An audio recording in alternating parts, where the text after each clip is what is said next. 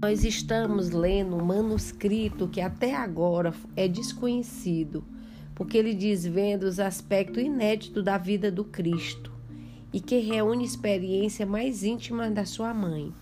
Esse é o evangelho secreto da Virgem Maria. A Virgem Maria que relata esse evangelho. E nós estamos no oitavo capítulo, o Verbo se fez carne. Tá. Então está muito muito parecido com o Natal, porque é o nascimento do Cristo. É. Não ficamos muito tempo na gruta, e diz Maria, pois logo encontramos uma casa, na verdade bastante pobre, na qual nos alojamos. Porém, ainda na gruta, teve lugar o nascimento do meu filho. Como explicaria para ti, um homem, para que entendas? Acredito que somente uma mulher compreenderia pois o que se passou naquela noite no mês de Tebete não se assemelhava a nenhum outro parto, e sem dúvida foi. Foi somente isso, um parto. O menino nasceu. José estava ali ao meu lado, rompendo os costumes que os homens mantêm nesse momento, ficando diante das mulheres. No entanto, estávamos sós, embora não de todo. Duas mulheres da aldeia aceitara acompanhar-me quando chegasse o momento, e José teve tempo de avisá-la antes que o parto ocorresse. Assim eram três para ajudar-me, embora meu bom esposo não soubesse fazer alguma coisa a não ser manter o fogo aceso e retorcer sua túnica entre as suas mãos. O menino nasceu como se um raio de luz atravessasse um cristal de forma límpida as mulheres não perceberam, ocupada com sangue e atenção ao pequenino. Menos ainda José. Eu notei algo estranho, porém não estava com muitos detalhes. O caso é que apenas me doeu e os esforços e as contrações me produziram mais angústia e nervosismo do que dano. Não estranho isso, querido João. Lembra que para Deus nada é impossível, mas difícil foi eu ficar grávida sem contato com homem algum. Isso havia ocorrido. Pensei sobre isso muitas vezes e, na verdade, quem sabe poderia ter sido de outra maneira. Refiro-me ao parto, mas tudo foi assim mesmo. Acredito que o Altíssimo desejou manifestar-me. Uma vez mais na sua presença, seu poder, sua paternidade especialíssima para me proteger sem destruir minha virgindade. No entanto, o mais provável é que, desde os primeiros dias de vida de meu filho, queria dar uma lição. Ele não viera ao mundo para fazer ninguém sofrer, nem para quebrar qualquer e nada que estivesse inteiro, e sim para redimir a todos e reconstruir aquilo que foi destruído. Da mesma forma que o pecado não entrou no mundo pela vontade de Deus, e sim contra ela. Assim se passou com meu filho. O sofrimento que se ligara à sua pessoa foi muito, não por sua causa, e sim por aqueles que opõem a ele e que o fazem isso causa dano a si mesmo e aos outros. Porém, tudo isso são detalhes menores comparado ao mais importante. Meu filho estava ali, nascera, e eu tinha em meus braços. Como explicar isso, João?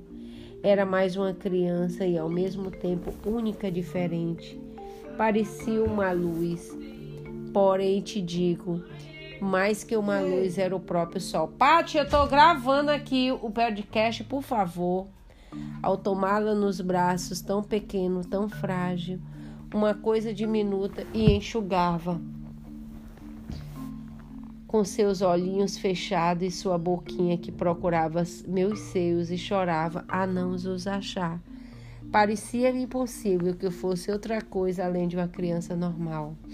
José também olhava com curiosidade, com um pouco de temor.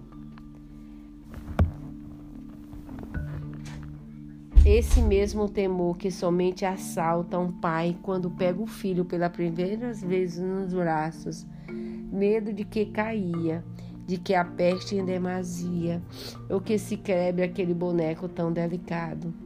Quem sabe pensava que seria de outra maneira que o menino nasceria, com alguma marca de poder que seria desde o início mais forte, mais esperto, mais sobre-humano. Porém, nada disso ocorreu. Era um menino tão normal que nenhuma das mulheres se deu conta de nada. Assim me felicitara pelo nascimento e voltara para suas casas. José e eu ficamos sós. Eu estava muito cansada, mas era incapaz de dormir. Tinha em meus braços cobertos pelas mantas, recebendo o calor de meu peito, e não longe dos animais que obstruíram a estrada da gruta, impedindo que passasse o vento frio dos princípios de Tibete. Lá fora era a noite, sem dúvida, a luz pequena, frigueira, onde José mantinha acesa. Não muito alta, para não produzir muita fumaça, a gruta parecia iluminada pelo maior dos holofortes. Não que do menino saísse raio de luz, é que ele era a própria luz. Seu rosto de anjo era limpio e o resplendor do fogo se multiplicava em suas faces, como se fosse um espelho daquele que usava as senhoras nobres. Não podia deixar de contemplá-lo, contemplá-lo. Olhava pela primeira vez aquela gruta, naquela gruta, e eu desejava ter transformado em um palácio em sua honra. Notei um sentimento que até então não havia tido. Olhava e de repente comecei a adorá-lo. Assustei-me. Tu sabe que em nossa religião é proibida toda e qualquer representação do Altíssimo e que somos muito severos, inclusive na hora de mencionar o nome de Deus. O onipotente não pode ser representado pelas mãos dos artistas inclinados a fabricar ídolos, as quais logo passa a adorar, da mesma forma com que os manipula. Sem dúvida tinha dentro de mim esse sentimento. Quem é esse menino? Perguntei-me, enquanto meus olhos estavam perdidos em seus sonos. É o Messias, respondi a mim mesmo em seguida. Porém, quem é o Messias? E principalmente se é apenas um enviado do Altíssimo para resgatar seu povo na escravidão, como Moisés ou como juízes os reis, porque não nasceu de modo normal, porque não foi concebido como os demais seres humanos do amor entre dois esposos, se ele veio ao mundo dessa forma e com essa origem, que é um verdadeiro pai, se está claro que eu sou sua mãe, só Deus pode reivindicar sua paternidade. Não creias que era conjectura demais para uma mulher que acabava de dar a luz, João. Ao contrário, era o mínimo que se podia pensar naquela noite tão feliz, ali dando-lhe o calor e a abundância de meus seios, sustentando seu débil corpinho e cuidando da fragilidade daquele que havia sido anunciado como Messias. A única coisa que podia fazer era ficar pasma ante o plano de Deus e meditar sobre o porquê das coisas e o desenvolvimento que elas teriam. Te amo, lhe dizia, beijando-lhe o rosto. Te amo e dou graças a Deus por tê-la comigo. Não foi fácil, passei muito medo, porém agora que está aqui, dou tudo que foi bem feito. Quase diria, meu pequeno não me importaria que não acontecesse nada do que anunciou o anjo.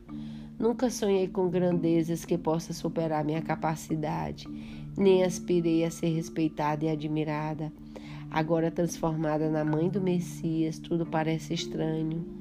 Que Messias é tu, que nasceste no abrigo de ovelhas, que tem por admiradores uma vaca e um burrico, e dois pais humildes aldeões?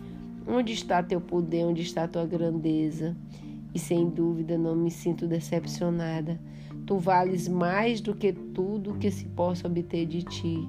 Isso eu sei, porque sou sua mãe. E oxalá que todos aprendam ao mesmo quando crescesse e possa cumprir a missão que objetivou teu nascimento.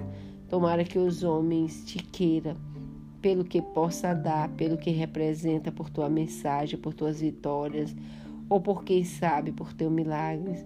Eu, querido menino, muito te amarei, porque não me importa o resto, pois seria desmerecer os planos de Deus, porém estender-me, que sou tua mãe, e nesse peito poderá encontrar sempre amor puro, amor de ti. não sou algo que possa trazer contigo. Tu és um presente, tu és um tesouro e nada mais houvesse para mim, já seria o bastante. José me escutava sentado ao meu lado e sempre cuidando do fogo. De repente, pediu-me o menino que dormia tranquilo. Antes, como já te contei anteriormente, o havia pegado nos braços, como estabelece a lei, pois Após ter sido banhada, as mulheres da aldeia o tinham levado para ele, satisfeita anunciando que era um homem. Porém, em seguida ele devolveu para mim como se tivesse medo que eu pudesse deixá-lo cair. Agora, porém, ele era que me pedia. Cuidei para que pudesse pegar a criança. Sem despertá-la, ele segurou com seus braços fortes, agasalhando com tecido mais fino que pudemos conseguir no povoado nos braços daquele homem que eu tanto amava e que tinha aceito ser pai sem sê-lo, inclusive, deixar de ser pai de outros filhos. Assim esteve meu filho um bom tempo dormindo bem quentinho. José, sempre tão calado, nada dizia. Somente após olhar longamente, beijou o rosto pálido e disse suavemente para não despertá-lo: Meu filho, eu também te amo. Não sei que sangue corre em tuas veias além o da tua mãe. Não sei quem és, se é um homem normal ou um ser extraordinário, sob essa aparência tão simples. Não sei nem sequer se devo prostrar a teus pés como o Messias que és. O que sei que agora precisa de mim e comigo pode contar para tudo. Dou graça ao Altíssimo por haver confiado em mim para colaborar com tua obra ajudá-lo, que é o Todo-Poderoso e o mais, a maior honra, a maior sorte. Não sei o que dirão seus seguidores algum dia, se é o que o terás, se é para alguém for um peso servi-lo, senão porque não entendeu nada. Ser um instrumento de Deus não é a carga e sim um privilégio. Gastar por ele em ti minha vida inteira é a maior felicidade a quem poderia ter aspirado.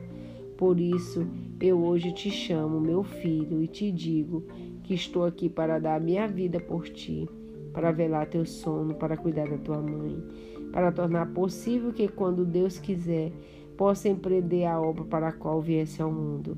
Voltou a beijar o menino e o devolveu para mim. Dormimos bem naquela noite. José se deitou ao meu lado para aquecer-me e de vez em quando levantava e colocava mais lenha para manter no fogo. Logo amanheceu. Por sorte, a vaca de nosso caseiro já dera um bom leite, depois de ter estado seca vários dias por causa da surra que havia levado. José a ordenou e esquentou o leite para mim, onde colocou o pão esfarelado misturado com mel. Deu-me a comida, certificou de que tudo estava em ordem e foi até a aldeia. Tinha que cumprir a obrigação do registro, como exigia a lei, e tinha pressa em fazê-lo para libertar desse grande peso. Quando voltou, já não havia re registrado no censo romano. Conseguiria pagar pelo menos três dos primeiros impostos, e principalmente graças à ajuda da generosa Lia, nos, nos havia dado. Assim começaram João, as boas pessoas, a colaborar com a obra redenção do meu filho e não tardaram vir outras. O primeiro dia eu não me movia na cama que José havia construído e que, cheia de palha como estava, era muito confortável e quente. Ele vinha da aldeia preparando a comida e, muito atento às minhas necessidades, tão habilidoso que era, havia me preparado um berço como um velho presépio, que havia outra parte na gruta para que eu pudesse no dia seguinte deixar ali meu filho por um tempo. As duas mulheres que me ajudaram no trabalho do parto estiveram presentes pela manhã. Trouxeram uma panela de barro, caldo de galinha com ovo cozido e uns biscoitos de mel maravilhosos. Por outro lado, havia no mundo. Passado. Ela conta tudo, né? Conta Os tudo. detalhes, até É. o que ela comia. Por isso que é o, é o evangelho secreto de É. Maria. Já era noite alta e José dormia como no dia anterior, bem próximo de mim, para dar-me o calor possível do seu corpo, como fomos despertados por alguns passos na entrada da gruta. O burrico se levantou e começou a renchar, re, relinchar. A, a vaca ameaçou erguer-me, mas optou por continuar deitada. José deu um salto e saiu direto para fora, assustado, esperando o pior, disposta a arriscar sua vida para nos defender. Uma voz rouca e curtida pelo vinho o tranquilizou em seguida. Eu, dentro da gruta, ouvia tudo, preocupada a princípio, surpresa depois, apertando a criança contra o peito e disposta a fugir pelo outro extremo da gruta e buscar refúgio fora na escuridão da noite. Eram alguns pastores que contaram uma história muito estranha, que contrastava que o normal que havia sido o nascimento e as primeiras horas da vida do meu filho, embora fosse inverno e estivesse no período mais frio do ano, eles dormiam mais abaixo no vale, junto a seus rebanhos da ovelha, pois nem mesmo nessa época deixava de existir erva em nossa terra, como sabe para defender dos ladrões trabalhava em turnos, enquanto algum descansava, dois permaneciam junto aos animais perto de uma generosa fogueira que mantinha sempre acesa. Nos dias anteriores, José e eu vimos durante a noite esses pontos de luz que apareciam no fundo do vale, como tímidas estrelas, e sabíamos que ao redor deles se esquentavam aqueles homens rudes e bons. Eram oito ou nove. Havia Aquele que começou a falar, o mais velho do grupo, contou a José uma estranha história. O anjo aparecendo, aparecer e, e após tranquilizar, disse: Eu anuncio uma grande alegria que será para todo o povo, e não só para vós. Hoje a cidade de Davi nasceu Salvador, que é o Cristo Senhor. Este será o sinal. Encontreis o menino revolto Encontrei um menino revolto.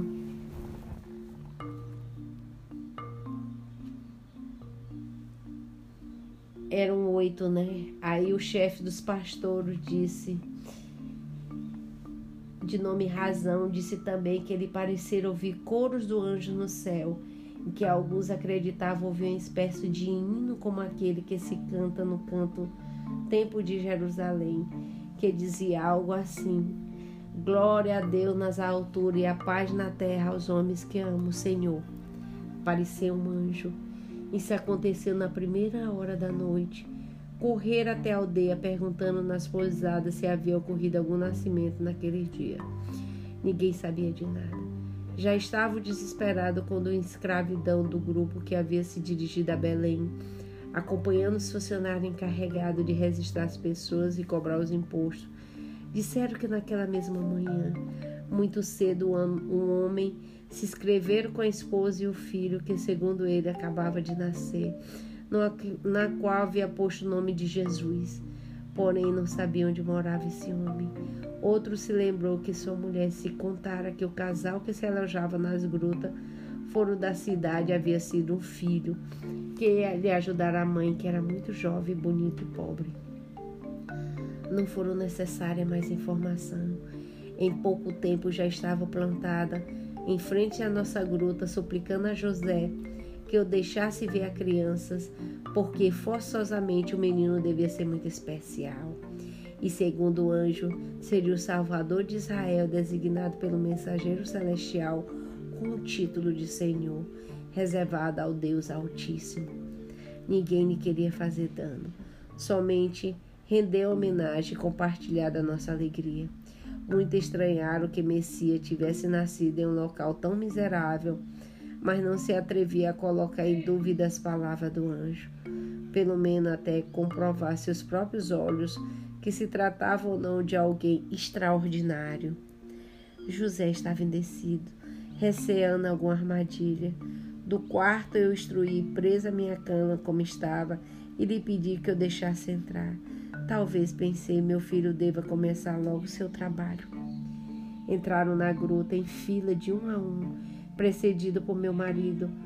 Levaram o gorro na mão, a tiracol na sacola de pele onde colocava apressadamente algum próprio presente. Contemplaram a mim e a Jesus, muito surpreso.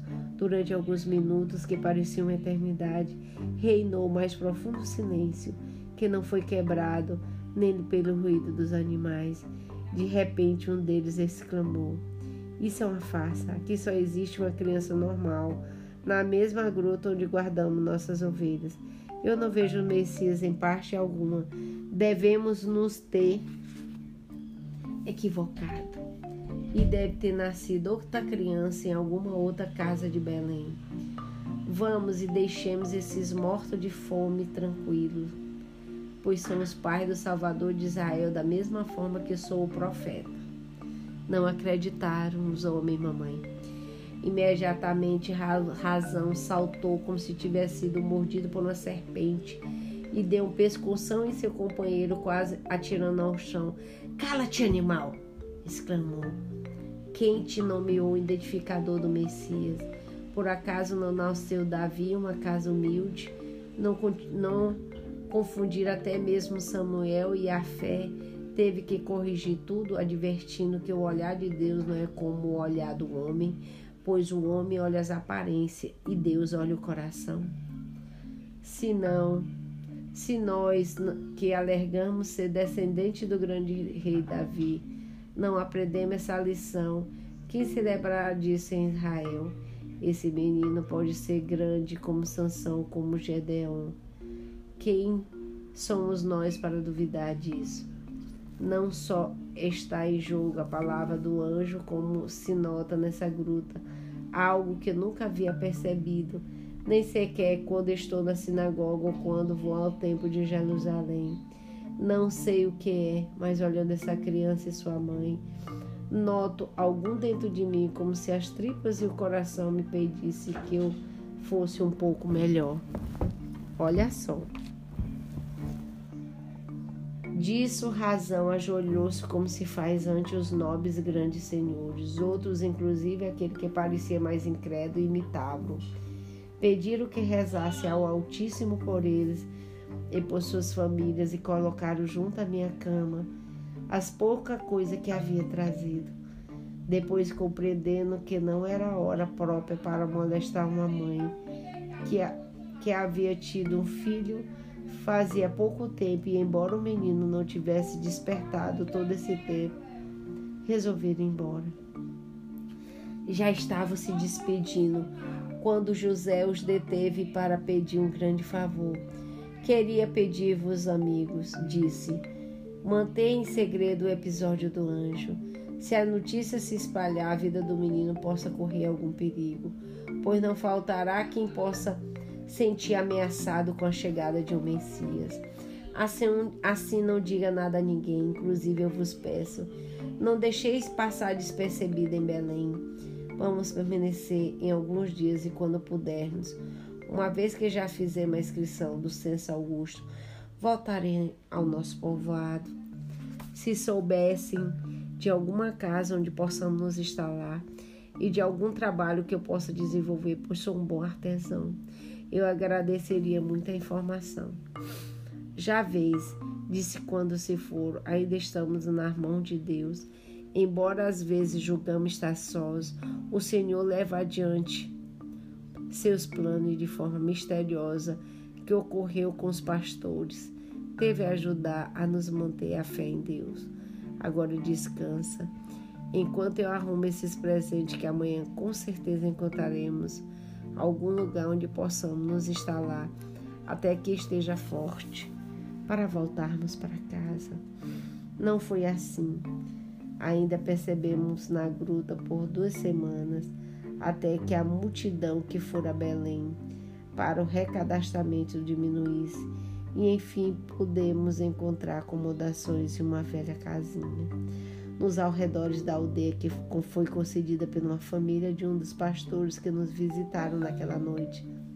Certamente eles se portaram muito bem. Poucos vimos, mas a cada dia encontramos algum presente na porta da gruta. Coisa humilde, porém sempre de grande serventia para nós, que de tudo necessitávamos. Deixaram sempre à noite enquanto dormíamos, e somente algumas ocasiões vinham durante o dia em grupo muito pequeno para suplicar que deixássemos ver o menino e pedir-lhe com o maior dos presentes para segurarmos nos braços pelo menor tempo que fosse. Dizia que deseja contar aos seus filhos, seus netos, que havia ajudado o Messias a seguir à frente e com isso ser úteis a Deus, que era para eles que reconheciam pouca coisa, uma benção dos céus. Com os pastores, João, aprendi o quanto os homens são diferentes, às vezes por algo que não entendemos direito, dependendo da origem. Para os pobres, qualquer presente que recebe é motivo de felicidade. Aqueles que possuem tudo nem sempre agradecem, nada lhe parece suficiente.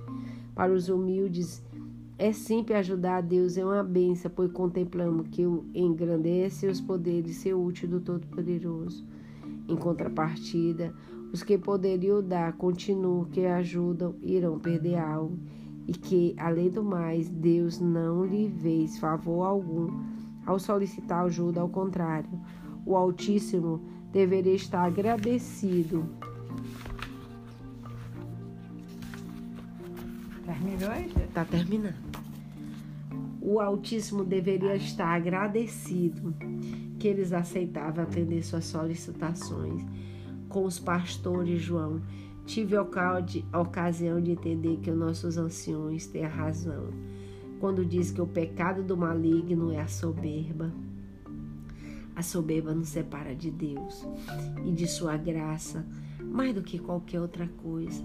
A soberba aparece em abundância quando não nos damos conta de que Deus merece tudo que é de nós e não concede a tudo.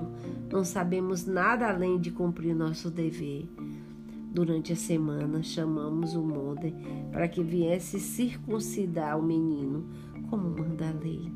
Tivemos que fazer isso na gruta mas nem eu mesmo, nem os nossos antigos tivemos vergonha, porque a pobreza só é vergonhosa quando procede do abandono, e esse não era o nosso caso. Ageu Mobel de Belém fez a José a pergunta ritual: Que nomes quer lhe dar ao menino? Meu marido, ante a surpresa de todo, respondeu como o anjo havia proposto: Chamar-se-á Jesus, porque salvará o povo de seus pecados.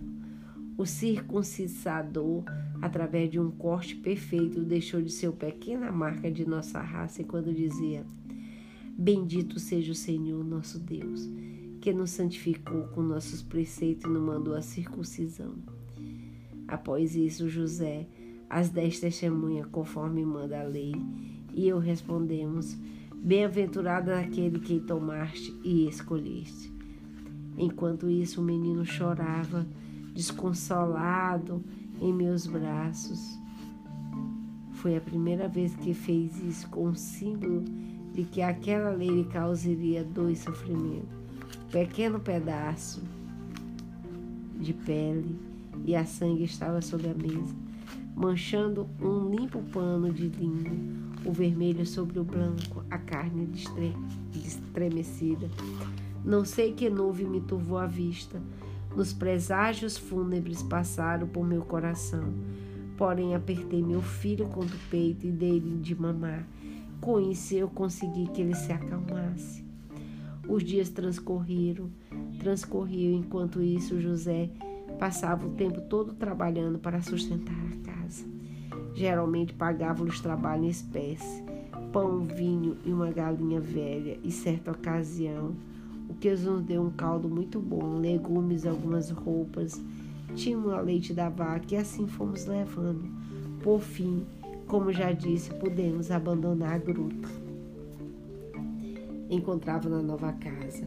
Quando se cumpriram a 40 dias do nascimento do menino, tempo que a lei prescreve para resgatar nosso filho do tempo, que era o primogênito e também para proceder à minha purificação, posto que, segundo a mesma lei, eu estava contaminada pelo trabalho do parto. Não que eu considerava em falta, como compreenderás, porque aceitada a vontade de Deus se cumprisse em mim, participando do nascimento do meu filho. Mas decidimos que era melhor não dar o que falar e cumprir as riscas ordem das coisas. Novamente, como em todas as ocasiões, fizemos valer a prudência. Acabou. Ah, tá legal. Bonita. Deixa eu fechar aqui A o capítulo. Tonica gosta de rezar à noite, né? Peraí, mãe. Tô ainda gravando.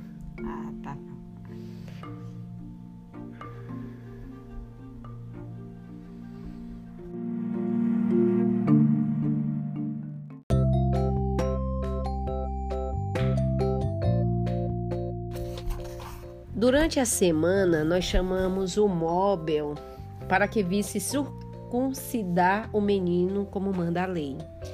Tivemos que fazer isso na gruta, mas nem eu, nem nossos amigos tivemos vergonha, porque a pobreza, ela só é vergonhosa quando procede do abandono, e isso não era o nosso caso.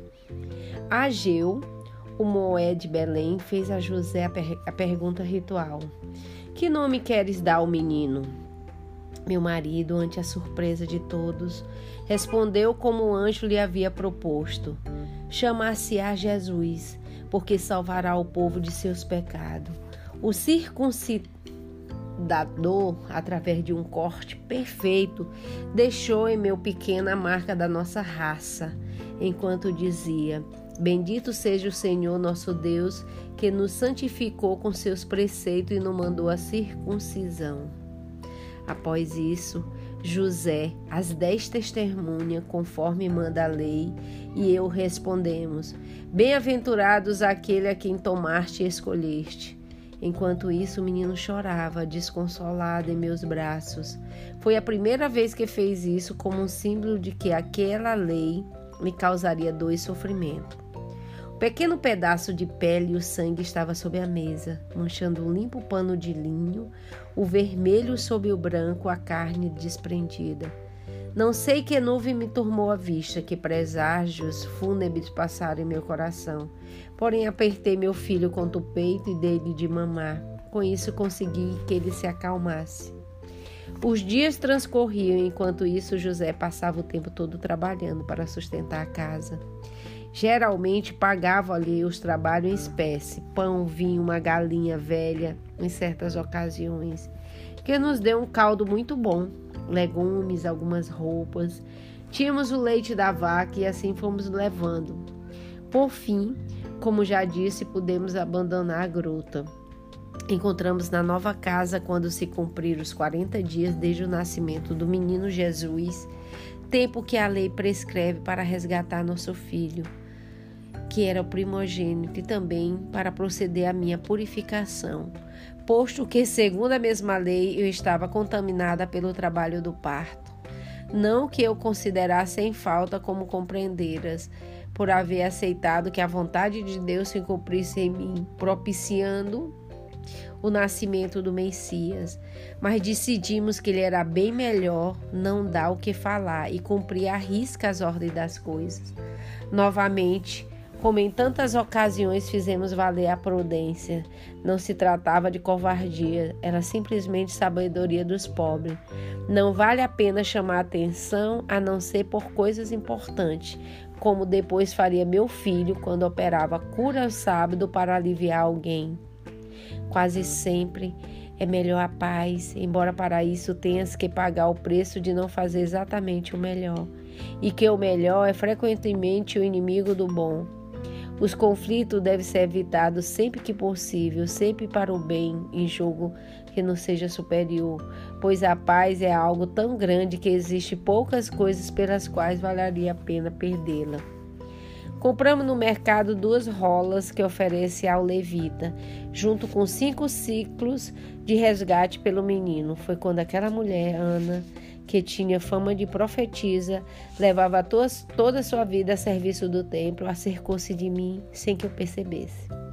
Ao que parecia, era uma das ocupações investigar as mães que iam à casa de Deus com suas crianças. E após pronunciar umas palavras amáveis, passar para as outras, como se estivesse sempre em busca de alguém que não conseguia encontrar. Alguns pensavam que estava louca, enquanto os outros era simplesmente uma boa mulher que não tivera filho e que gostava de comprazer com os filhos das outras. Quando viu Jesus, se desfez em elogio nada comparável ao que diziam as outras crianças. Mal tive tempo de agradecer as belas palavras e bênçãos quando Ana nos pediu que não nos movêssemos dali por um instante. Não demorou em voltar, vinha acompanhado por um ancião, Simeão, outros dois habituais dos corredores do templo. Ana disse: Olha, olha, fita-te bem nos teus olhos, vê a luz que tem em seu cabelo, faz uso do teu velho olfato, Simeão, e reconhece a pureza da mãe. Está aqui, é ele. Por fim, nos encontramos. Simeão acercou-se de mim devagar. Eu, a princípio, apertei o menino contra meu peito e fiz menção de ir embora, pois tudo aquilo me assustava. Tinha sempre muito medo que pudesse acontecer algo de mal àquela criatura tão frágil. Parecia sentir-me observado pela força do maligno, que não podia suportar que tivesse nascido redentor dos homens. Então ele disse algo que me deixou imóvel. Chamou-me pelo pelo nome, pelo mesmo título com que havia me chamado Isabel, cheia de graça. Disse com a voz rouca e cavernosa que poderia fazer estremecer de medo as crianças na noite de inverno. Suplico-te que te deixe vê-lo. Olhei para José e, ante sua dúvida, optei por mostrar-lhe um pouquinho. Porém, sem soltá-lo dos meus braços, o menino estava desperto e já começava a sorrir, coisa que fazia frequentemente para quase todos que eles o cercavam. Esse sorriso foi que viu Simeão quando aproximou seu rosto do rosto do meu filho. Assim permaneceu durante alguns minutos debruçado sobre o menino, alto como era. Olhávamos com aqueles seus olhos negros que desapontavam suas faces enrugada e que lhe proporcionavam uma expressão quase terrível. Assim permaneceu até que se separou de mim e elevou os braços ao céu, ficando mais um tempo em silêncio, com o olhar para o alto, contemplando ainda em silêncio, não somente por Ana, José e por mim, como também por um grupo de curiosos que cada vez se tornava maior. De repente exclamou com a voz potente: Agora, Senhor, segundo tua promessa, pode deixar o teu servo ir em paz, pois meus olhos já viram o Salvador, luz para iluminar as nações e a glória do teu povo de Israel. Suas, suas palavras eram muito bonitas. Foram logo acolhidas pelos presentes como demonstração de alegria e surpresa e nos ajudaram a reafirmar a certeza de que por trás da aparente normalidade de nosso filho escondia o mistério de salvação que os homens santos conseguiu captar. Por isso, com permissão de José, deixei que pegasse o menino. Ele o tomou de seus braços trêmulos, sempre sob o nosso olhar atento, cuidado para que não caísse.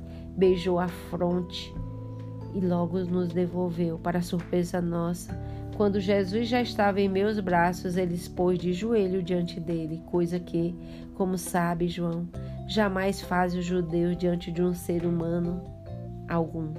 Por isso é rigorosa, por isto é rigorosamente proibido. José rapidamente ajudou a ele a levantar-se, para que não fosse visto por algum sacerdote acusado de blasfêmia ao nosso filho. Havíamos já nos despedido dele e de Ana e nos dirigimos à saída do templo para evitarmos a turba de curiosos que queria contemplar nosso menino, quando ouvimos um grito seu às nossas costas. Voltamos-nos, temendo que tivesse desmaiado a necessidade de nossa ajuda.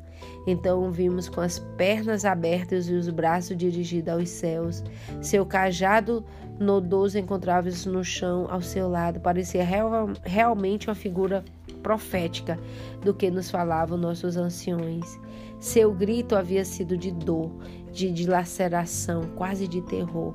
Seu olhar estava cravado no céu e assim continuou durante alguns minutos. Rapidamente voltou a se formar um ciclo ao seu redor, desta vez mais consistente. Muitos dos curiosos nos assistiram, habituais do templo, e conseguiram e, com, e o conheciam e o respeitavam o velho Simeão. Assim todos tiveram consciência de que acabava de receber a inspiração do céu. Passado um tempo, baixou os braços, seus ombros, se abateram como se tivesse recebido um grande peso. Olhou-nos bem nos olhos, José e eu. Nos havíamos aproximado dele, sempre dispostos a sustentá-lo, se fraquejasse e caísse do chão. Estávamos bem próximo. Eu quase sentia seu hálito sobre meu rosto. Falou-me em voz baixa, em tom de agonia. Esse foi colocado, disse, para que a queda ou a sessão de muito Israel. E como sinal de contradição, a fim de que revele as intenções de muitos corações, e a ti uma espada atravessará a sua alma. José me abraçou e puxou-se pelo ombro. Porém, eu não podia deixar de olhar Simeão, de cujos olhos começavam a rolar grossas lágrimas. Estávamos risos no meio daquele circo de curiosos que começava a comentar que existia de estranho na profecia daquele ancião. Havia lançado sobre o menino e sua mãe. Sem saber se tratava de uma bênção ou de uma maldição, pela ambiguidade do conteúdo, Simeão de repente deu meia volta e se afastou de nós rapidamente, soluçando. A Ana não seguia, perguntando o que, vi, o que vira e o que se referia, por que me havia dito aquelas palavras tão terríveis com referência à espada. Imóveis, vimos que se afastaram e desapareciam dos pátios a templo. A multidão se voltou curiosa sobre nós e nos custou muito trabalho para sairmos e nos livrarmos das pessoas e sair do templo, com um susto enorme no corpo e na alma. Andando até Belém, tivemos tempo de meditar sobre o que ocorrera. Em vão, José tentou classificar o, fato como sem importância. No entanto, sabíamos que era se tratava de um novo aviso do céu. E o pior é que não sabíamos que se referia o ancião quando pronunciava sua estranha profecia. Senti então como se um anjo passasse sua doce mão pelo meu coração oprimido. Anoitecia e o céu, de acordo com a estação, estava coberto de nuvens que encobriam a luminosidade da tarde. No entanto, notei que a claridade do Senhor nos envolvia e recuperei a paz. Olha, disse o meu marido, convém que sejamos o lado bom das coisas. Os dois anciões nos deram uma lição maravilhosa e sem dúvida falaram por parte de Deus. O mais importante é que esse menino de quem temos que cuidar é efetivamente o Messias, em que seu trabalho será redimir seu povo.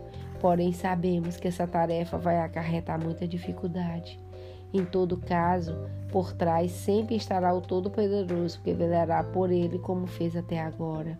E quanto a mim, me dá medo a história da espada, Porém, acredito que esse papel de todas as mães, viver sempre sofrendo pelos seus filhos, temendo suas desgraças e padecendo mais do que mesmo quando existe sobrecarga.